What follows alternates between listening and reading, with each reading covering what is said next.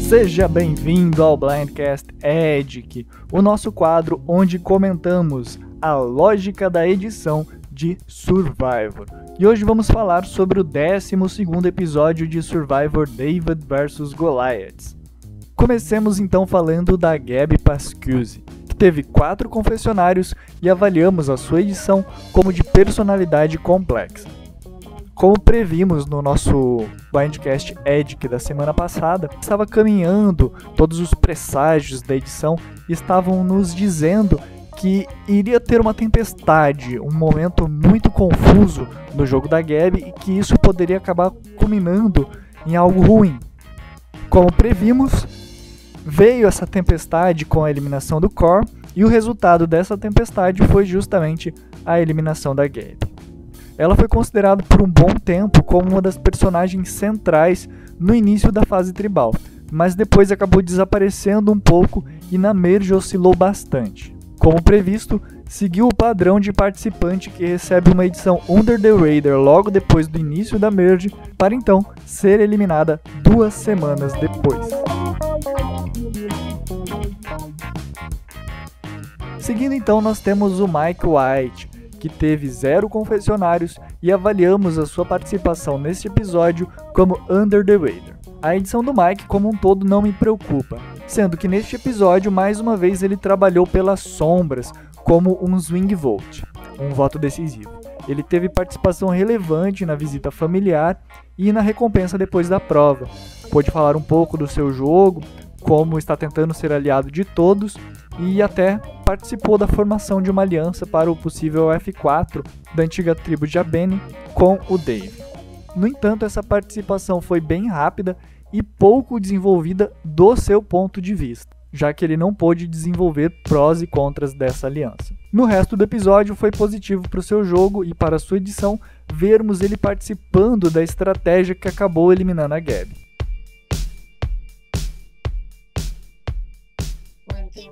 Já Ellison teve um confessionário e avaliamos a sua edição como de Middle of the Road. E ela é uma outra participante que eu não considero com chances de ganhar essa temporada.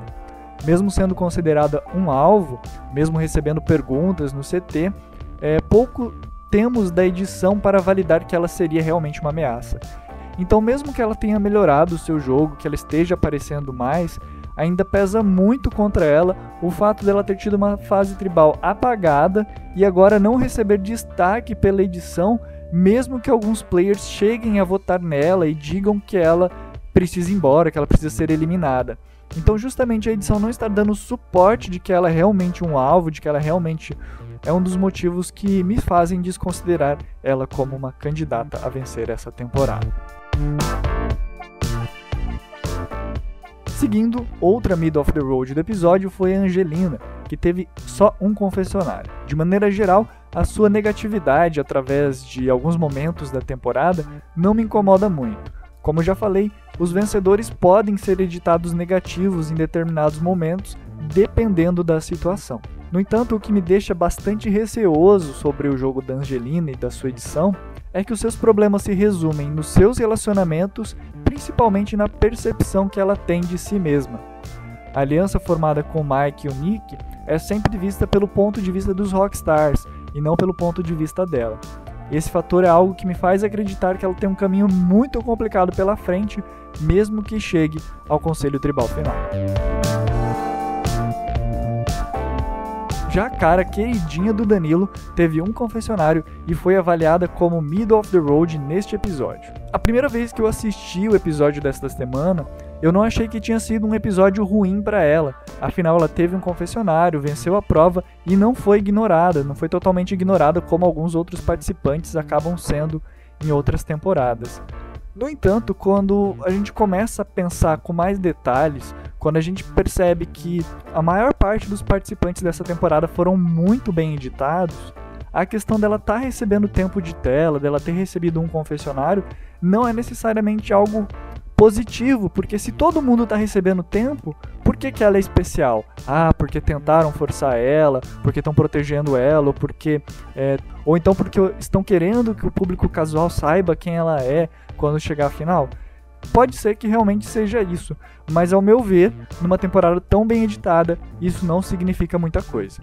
Principalmente porque depois da eliminação do Dan, ela não tem tido realmente destaque.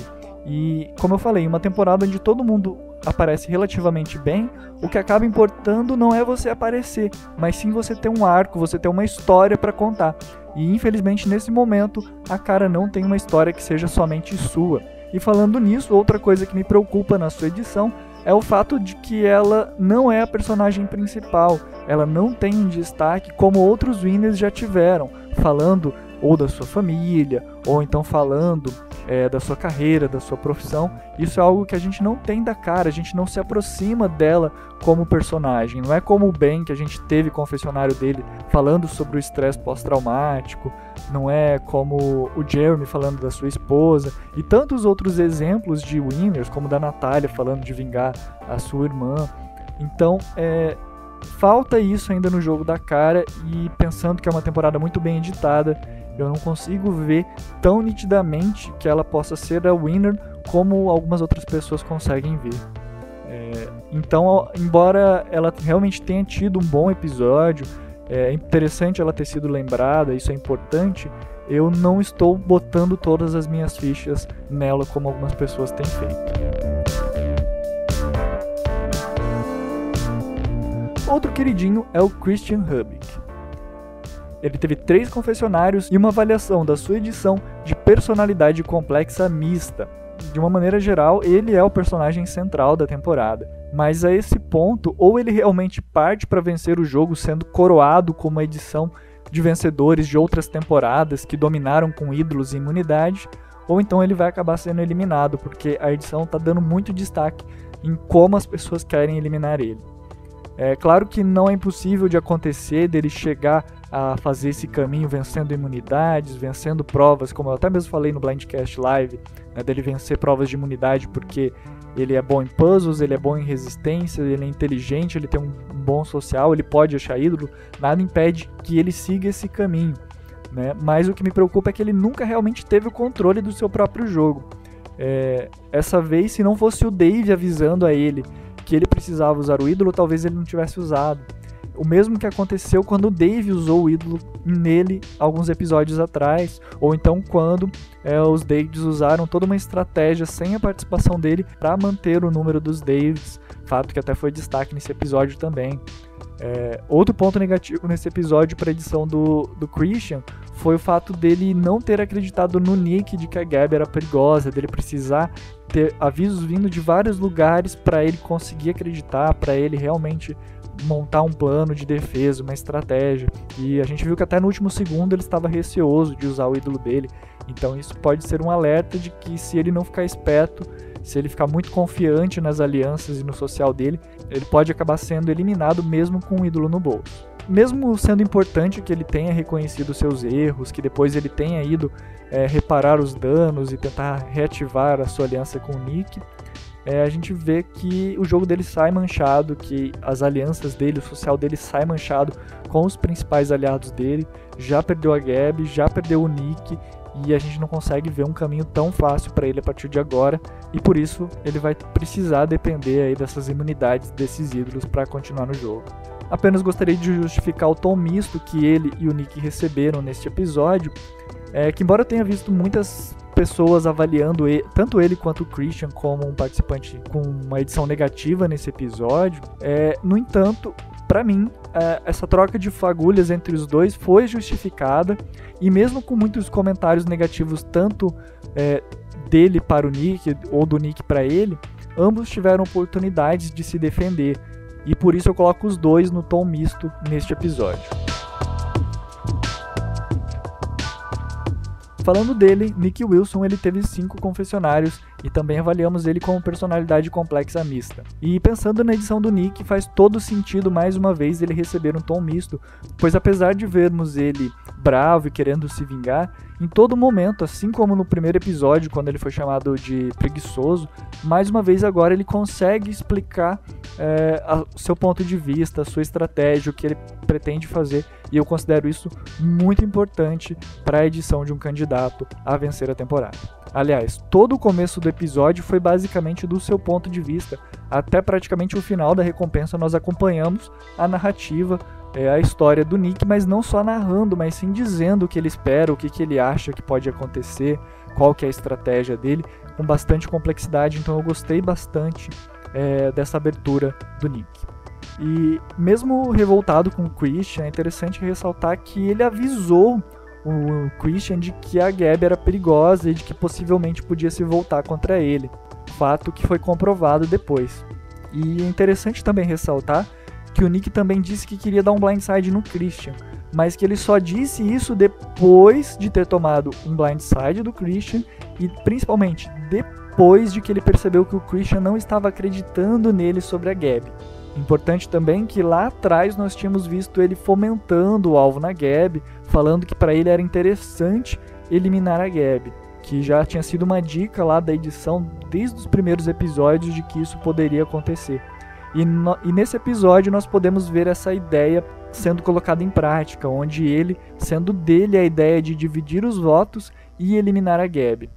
Ideia que pode até passar despercebida porque é uma fala dele que é até legendada mas que acontece numa conversa onde eles estão conversando, no caso eles, Dave, Angelina, Mike e o Nick. Então, de certa forma, essa construção nesse episódio dá início a uma possível guerra entre o Nick e o Christian, sim.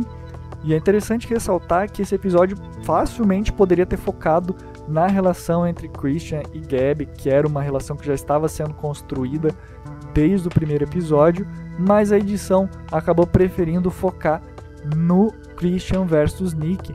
Então a gente pode esperar que pelo menos mais um episódio essa guerra vai voltar. Não sei se já no próximo episódio ou se então no episódio final na semana que vem. Enfim, embora essa briga com o Christian nos traga questionamentos sobre o futuro do jogo, metaforicamente falando, é até coerente acreditar que essa briga crie um alvo muito grande no Nick e que os dois saiam prejudicados e até mesmo eliminados desse combate mas nós temos que ficar de olho no Nick, pois ele pode ser o nosso solo survivor dessa temporada. Até mesmo porque, se nós pensarmos que a fala do Nick no Conselho Tribal, onde ele pode expor para o júri que ele ficou bravo pela eliminação do, do Cole e ele poder falar diretamente assim, expondo o seu jogo para o júri, mas sem deixar claro o que ele vai fazer daqui para frente, mas mostrando que ele tinha um papel importante naquela temporada, é algo que pode ser o que o pessoal costuma chamar de foreshadow, né? Tipo de uma premonição, uma profecia do que vai acontecer. Então, essa pode ser uma premonição de que o Nick chega no conselho final e vai poder expor o seu jogo para o júri.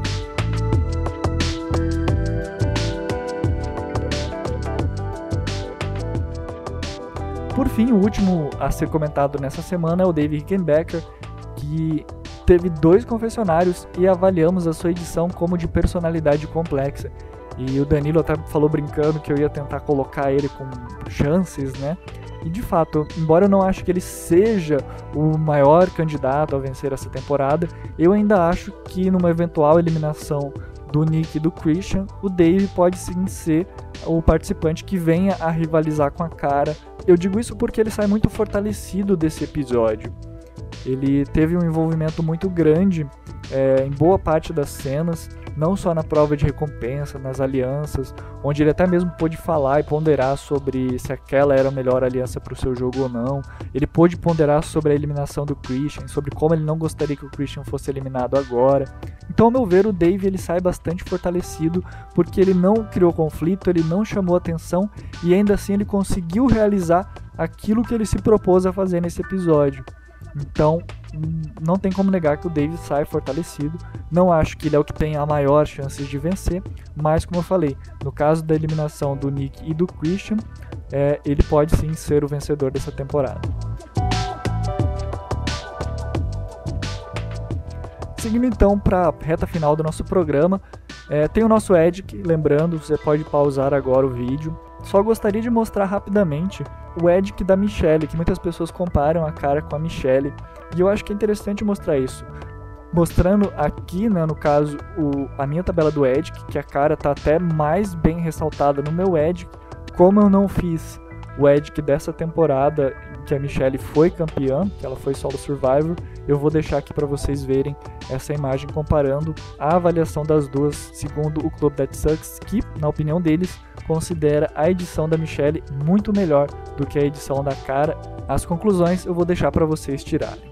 Seguindo nós temos os nossos contenders. É, as maiores chances, na minha opinião, são do Nick sim. O Christian, apesar de ser um personagem carismático, ele tem sofrido para se manter no jogo e raramente consegue tomar as rédeas e fazer as coisas acontecerem do jeito que ele quer, por isso eu abaixei um pouquinho as chances dele. E por outro lado, com essas últimas eliminações, o Dave, que tem tido uma boa edição, mais pouca visibilidade, na minha opinião, é, eu coloco ele um pouquinho mais acima porque ele tem um bom currículo e pode vencer, como eu falei, se o Nick Christian forem eliminado ou se ele vencer um dos dois no desafio da prova do fogo no F4. É, a cara tem tido uma boa edição, mas como eu falei, ter uma boa edição numa temporada onde todo mundo tem uma edição com uma visibilidade relativamente boa não é algo que necessariamente chame tanta atenção. Né? Então, como ela não tem um arco próprio, como ela precisa ainda de ter bons episódios para ser consolidada como uma real candidata a vencer a temporada, eu deixo ela um pouquinho atrás. Já o Mike Angelina, ao meu ver, não tem chances de vencer, mas pode ser que um milagre aconteça e um dos dois vença. Mais chances para Angelina do que para o Mike, mas ainda assim, muito impossível. O ranking de controle, o ranking que eu criei para tentar entender quem que estava no controle do jogo, é, eu vou avaliar ele com mais calma na semana que vem, onde nós vamos avaliar as trajetórias de cada um dos finalistas. E lembrando que o que importa aqui é você tentar ficar no meio desse ranking, porque você ficar em cima significa que você está tendo muito controle do jogo e por isso pode se tornar um alvo, enquanto estar mais embaixo pode significar que você está sem controle nenhum e que por isso mesmo você seja um alvo fácil, participante fácil de ser eliminado, ou, ou seja vítima de um blindside, ou vítimas de um ídolo, alguma coisa nesse sentido. Então, apenas comentando como eu posicionei os nossos participantes nessa semana, o Nick sai fortalecido do episódio por ter arquitetado a jogada e forçado o Christian a usar seu ídolo. O Mike, por sua vez, fez parte da jogada e por isso volta a crescer, o Christian cai um pouco, mas se mantém na parte de cima por ter conseguido se safar usando o ídolo, mas, né, com ressalva de não ter conseguido eliminar a pessoa que ele queria e basicamente sobrar só ele na sua aliança. Já Dave e Angelina sobem por ter feito parte da jogada, enquanto o Dave é, se mantém estável por ter contado para o Christian sobre o ídolo e por ter mostrado que o jogo estava seguindo seu rumo, mas sem chamar tanto destaque, por isso ele fica ali no meio. Bem, pessoal, então é isso. Um grande abraço. Até a próxima. Tchau, tchau. Até lá.